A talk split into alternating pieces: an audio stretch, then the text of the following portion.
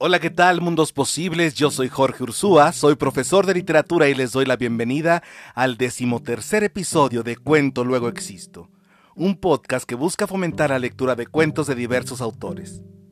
Hoy voy a compartirles la lectura en voz alta de uno de los cuentos más impactantes y terroríficos del narrador uruguayo Horacio Quiroga titulado La gallina degollada, publicado en el libro Cuentos de Amor, de Locura y de Muerte de 1917.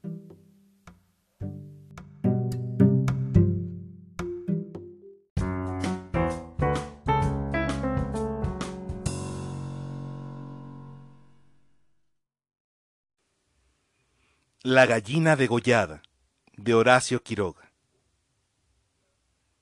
Todo el día, sentados en el patio en un banco, estaban los cuatro hijos idiotas del matrimonio Mazzini Ferraz. Tenían la lengua entre los labios, los ojos estúpidos y volvían la cabeza con la boca abierta. El patio era de tierra, cerrado al oeste por un cerco de ladrillos. El banco quedaba paralelo a él, a cinco metros, y allí se mantenían inmóviles, fijos los ojos en los ladrillos.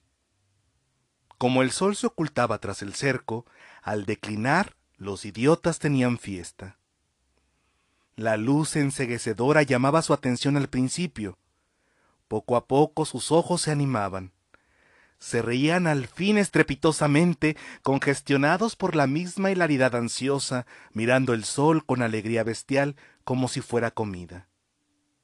Otras veces, alineados en el banco, zumbaban horas enteras, imitando al tranvía eléctrico.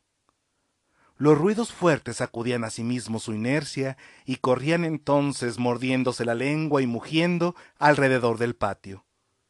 Pero casi siempre estaban apagados en un sombrío letargo de idiotismo, y pasaban todo el día sentados en su banco, con las piernas colgantes y quietas, empapando de glutinosa saliva el pantalón. El mayor tenía doce años y el menor ocho. En todo su aspecto sucio y desvalido se notaba la falta absoluta de un poco de cuidado maternal. Esos cuatro idiotas, sin embargo, habían sido un día el encanto de sus padres. A los tres meses de casados, Mazzini y Berta orientaron su estrecho amor de marido y mujer, y mujer y marido, hacia un porvenir mucho más vital, un hijo. Qué mayor dicha para dos enamorados que esa honrada consagración de su cariño, libertado ya del vil egoísmo de un mutuo amor sin fin ninguno, y lo que es peor para el amor mismo, sin esperanzas posibles de renovación? Así lo hicieron Mazzini y Berta, y cuando el hijo llegó, a los catorce meses de matrimonio, creyeron cumplida su felicidad. La criatura creció, bella y radiante, hasta que tuvo año y medio pero en el vigésimo mes sacudieronlo una noche convulsiones terribles y a la mañana siguiente no conocía más a sus padres. El médico lo examinó con esa atención profesional que está visiblemente buscando las causas del mal en las enfermedades de los padres. Después de algunos días, los miembros paralizados recobraron el movimiento, pero la inteligencia, el alma, aun el instinto, se habían ido del todo había quedado profundamente idiota, baboso, colgante, muerto para siempre sobre las rodillas de su madre. Hijo, mi hijo querido, sollozaba ésta sobre aquella espantosa ruina de su primogénito. El padre, desolado, acompañó al médico afuera. A usted se le puede decir, creo que es un caso perdido. Podrá mejorar, educarse en todo lo que le permita su idiotismo, pero no más allá. Sí, sí, asentía Mazzini. Pero dígame, ¿usted cree que es herencia que... En cuanto a la herencia paterna ya le dije lo que creía cuando vi a su hijo. Respecto a la madre, hay allí un pulmón que no sopla bien. No veo nada más, pero hay un soplo un poco rudo. Hágala examinar bien. Con el alma destrozada de remordimiento, Mazzini redobló el amor a su hijo el pequeño idiota que pagaba los excesos del abuelo. Tuvo asimismo que consolar, sostener sin tregua a Berta, herida en lo más profundo por aquel fracaso de su joven maternidad. Como es natural, el matrimonio puso todo su amor en la esperanza de otro hijo. Nació éste, y su salud y limpidez de risa reencendieron el porvenir extinguido. Pero a los dieciocho meses las convulsiones del primogénito se repetían, y al día siguiente amanecía idiota. Esta vez los padres cayeron en honda desesperación. Luego su sangre, su amor estaban malditos. Su amor sobre todo. Veintiocho años él, veintidós ella, y toda su apasionada ternura no alcanzaba a crear un átomo de vida normal. Ya no pedían más belleza e inteligencia como en el primogénito, pero un hijo, un hijo como todos. Del nuevo desastre brotaron nuevas llamaradas de dolorido amor, un loco anhelo de redimir de una vez para siempre la santidad de su ternura. Sobrevinieron mellizos, y punto por punto repitióse el proceso de los dos mayores. Mas, por encima de su inmensa amargura, quedaba a Mazzini y Berta gran compasión por sus cuatro hijos. Hubo que arrancar del limbo de la más honda animalidad no ya sus almas, sino el instinto mismo abolido. No sabían deglutir, cambiar de sitio, ni aun sentarse. Aprendieron al fin a caminar, pero chocaban contra todo por no darse cuenta de los obstáculos. Cuando los lavaban mugían hasta inyectarse de sangre el rostro. Animábanse solo al comer o cuando veían colores brillantes u oían truenos. Se reían entonces, echando afuera lengua y ríos de baba radiantes de frenesí bestial. Tenían, en cambio, cierta facultad imitativa, pero no se pudo obtener nada más. Con los mellizos pareció haber concluido la aterradora descendencia. Pero pasados tres años, desearon de nuevo ardientemente otro hijo, confiando en que el largo tiempo transcurrido hubiera aplacado a la fatalidad. No satisfacían sus esperanzas, y en ese ardiente anhelo que se exasperaba en razón de su infructuosidad, se agriaron. Hasta ese momento cada cual había tomado sobre sí la parte que le correspondía en la miseria de sus hijos.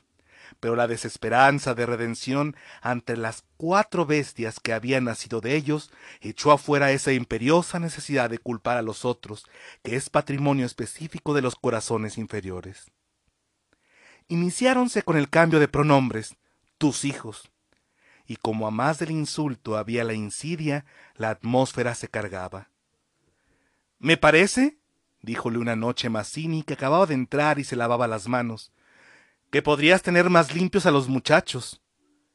Berta continuó leyendo como si no lo hubiera oído. Es la primera vez, repuso al rato, que te veo inquietarte por el estado de tus hijos. Mazzini volvió un poco la cara a ella con una sonrisa forzada. De nuestros hijos, me parece. Bueno, de nuestros hijos. ¿Te gusta así? alzó ya los ojos.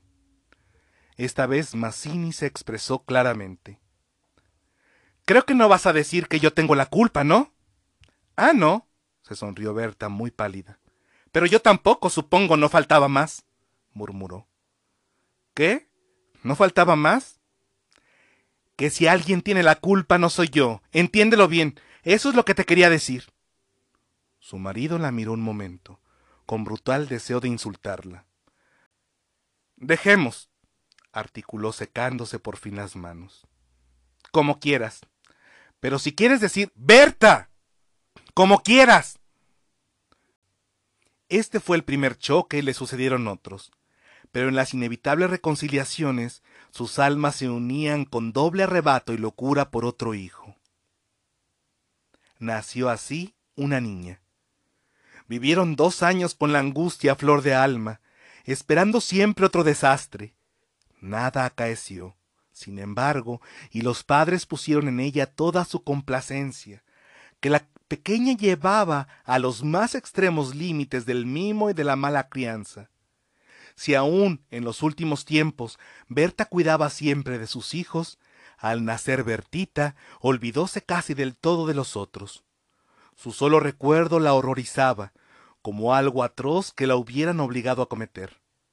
A Mazzini, bien que en menor grado, pasábale lo mismo. No por eso la paz había llegado a sus almas. La menor indisposición de su hija echaba ahora fuera con el terror de perderla los rencores de su descendencia podrida. Habían acumulado y sobrado tiempo para que el vaso no quedara distendido, y al menor contacto el veneno se vertía fuera. Desde el primer disgusto emponzoñado habíanse perdido el respeto, y si hay algo a que el hombre se siente arrastrado con cruel fricción, es cuando ya se comenzó a humillar del todo a una persona. Antes se contenían por la mutua falta de éxito. Ahora que éste había llegado, cada cual atribuyéndolo a sí mismo, sentía mayor la infamia de los cuatro engendros que el otro habíale forzado a crear. Con estos sentimientos no hubo ya para los cuatro hijos mayores afecto posible. La sirvienta los vestía, les daba de comer, los acostaba con visible brutalidad. No los lavaban casi nunca. Pasaban casi todo el día sentados frente al cerco, abandonados de toda remota caricia. De este modo, Bertita cumplió cuatro años, y esa noche, resultado de las golosinas que era a los padres absolutamente imposible negarle, la criatura tuvo algún escalofrío y fiebre y el temor a verla morir o quedar idiota tornó a reabrir la eterna llaga. Hacía tres horas que no hablaban, y el motivo fue, como casi siempre, los fuertes pasos de Mazzini. Mi Dios, ¿no puedes caminar más despacio? ¿Cuántas veces? Bueno, es que me olvido. Se acabó. No lo hago a propósito. Ella se sonrió desdeñosa. No te creo tanto. Ni yo jamás te hubiera creído tanto a ti, tisiquilla. ¿Qué? ¿Qué dijiste? Nada. Sí, te oí algo. Mira, no sé lo que dijiste, pero te juro que prefiero cualquier cosa a tener un padre como el que has tenido tú. Mazzini se puso pálido. Al fin, murmuró con los dientes apretados. Al fin, víbora. Has dicho lo que querías. Sí, víbora sí, pero yo he tenido padres sanos, ¿oyes? Sanos. Mi padre no ha muerto de delirio. Yo hubiera tenido hijos como los de todo el mundo. Esos son hijos tuyos, los cuatro tuyos. Mazzini explotó a su vez. ¡Víbora tísica! Eso es lo que te dije, lo que te quiero decir. Pregúntale, pregúntale al médico quién tiene la mayor culpa de la meningitis de tus hijos, mi padre o tu pulmón picado, víbora. Continuaron cada vez con mayor violencia, hasta que un gemido de Bertita selló instantáneamente sus bocas. A la una de la mañana la ligera indigestión había desaparecido, y como pasa fatalmente con todos los matrimonios jóvenes que se han amado intensamente una vez siquiera, la reconciliación llegó, tanto más efusiva cuanto hirientes fueran los agravios. Amaneció un espléndido día y mientras Berta se levantaba escupió sangre. Las emociones y mala noche pasada tenían, sin duda, gran culpa. Mazzini la retuvo abrazada largo rato, y ella lloró desesperadamente, pero sin que ninguno se atreviera a decir una palabra. A las diez decidieron salir después de almorzar. Como apenas tenían tiempo, ordenaron a la sirvienta que matara una gallina. El día radiante había arrancado a los idiotas de su banco, de modo que mientras la sirvienta degollaba en la cocina al animal, desangrándolo con parsimonia, Berta había aprendido de su madre este buen modo de conservar frescura la carne, creyó sentir algo como respiración tras ella. Volvióse y vio a los cuatro idiotas con los hombros pegados uno a otro mirando estupefactos la operación, rojo, rojo. Señora, los niños están aquí en la cocina. Berta llegó. No quería que jamás pisaran allí, y ni aun en esas horas de pleno perdón, olvido y felicidad reconquistada podía evitarse esa horrible visión. Porque naturalmente, cuando más intensos eran los raptos de amor a su marido e hija, más irritado era su humor con los monstruos. ¡Que salgan, María! ¡Échelos! ¡Échelos! le digo. Las cuatro pobres bestias, sacudidas, brutalmente empujadas, fueron a dar a su banco. Después de almorzar, salieron todos. La sirvienta fue a Buenos Aires y el matrimonio a pasear por las quintas. Al bajar el sol volvieron, pero Berta quiso saludar un momento a sus vecinas de enfrente. Su hija escapóse enseguida a la casa. Entretanto, los idiotas no se habían movido en todo el día de su banco. El sol había traspuesto ya el cerco, comenzaba a hundirse y ellos continuaban mirando los ladrillos, más inertes que nunca. De pronto, algo se interpuso entre su mirada y el cerco. Su hermana, cansada de cinco horas paternales, quería observar por su cuenta. Detenida al pie del cerco, miraba pensativa la cresta. Quería trepar. Eso no ofrecía duda. Al fin decidióse por una silla desfondada, pero faltaba aún. Recurrió entonces a un cajón de querosene y su instinto topográfico hízole colocar vertical el mueble, con lo cual triunfó. Los cuatro idiotas, la mirada indiferente, vieron cómo su hermana lograba pacientemente dominar el equilibrio y cómo en puntas de pie apoyaba la garganta sobre la cresta del cerro, entre sus manos tirantes. Vieronla mirar a todos lados y buscar apoyo con el pie para alzarse más pero la mirada de los idiotas se había animado. Una misma luz insistente estaba fija en sus pupilas. No apartaban los ojos de su hermana mientras creciente sensación de gula bestial iba cambiando cada línea de sus rostros. Lentamente avanzaron hacia el cerco. La pequeña, que habiendo logrado calzar el pie, iba ya a montar a horcajadas y a caerse del otro lado, seguramente y sintióse cogida de la pierna. Debajo de ella, los ocho ojos clavados en los suyos le dieron miedo. Soltame. déjame. gritó sacudiendo la pierna, pero fue atraída. Mamá. ay, mamá. mamá. papá. Lloró imperiosamente. Trató aún de sujetarse del borde, pero sintióse arrancada y cayó. Mamá. Ay, mamá. No pudo gritar más. Uno de ellos le apretó el cuello apartando los bucles como si fueran plumas, y los otros la arrastraron de una sola pierna hasta la cocina, donde esa mañana se había desangrado a la gallina bien sujeta, arrancándole la vida segundo por segundo. Mazzini, en la casa de enfrente, creyó oír la voz de su hija. Me parece que te llama, le dijo a Berta. Prestaron oído, inquietos, pero no oyeron más. Con todo, un momento después se despidieron y mientras Berta iba a dejar su sombrero, Mazzini avanzó en el patio. ¡Bertita! Nadie respondió. ¡Bertita! alzó más la voz ya alterada, y el silencio fue tan fúnebre para su corazón siempre aterrado que la espalda se le heló de horrible presentimiento. ¡Mi hija! ¡Mi hija!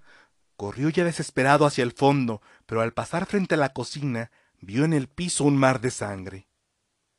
Empujó violentamente la puerta entornada y lanzó un grito de horror. Berta, que ya se había lanzado corriendo a su vez al oír el angustioso llamado del padre, oyó el grito y respondió con otro. Pero al precipitarse en la cocina, Mazzini, lívido como la muerte, se interpuso, conteniéndola. ¡No entres! ¡No entres! Berta alcanzó a ver el piso inundado de sangre. Solo pudo echar sus brazos sobre la cabeza y hundirse a lo largo de él con un ronco suspiro. Fin del cuento.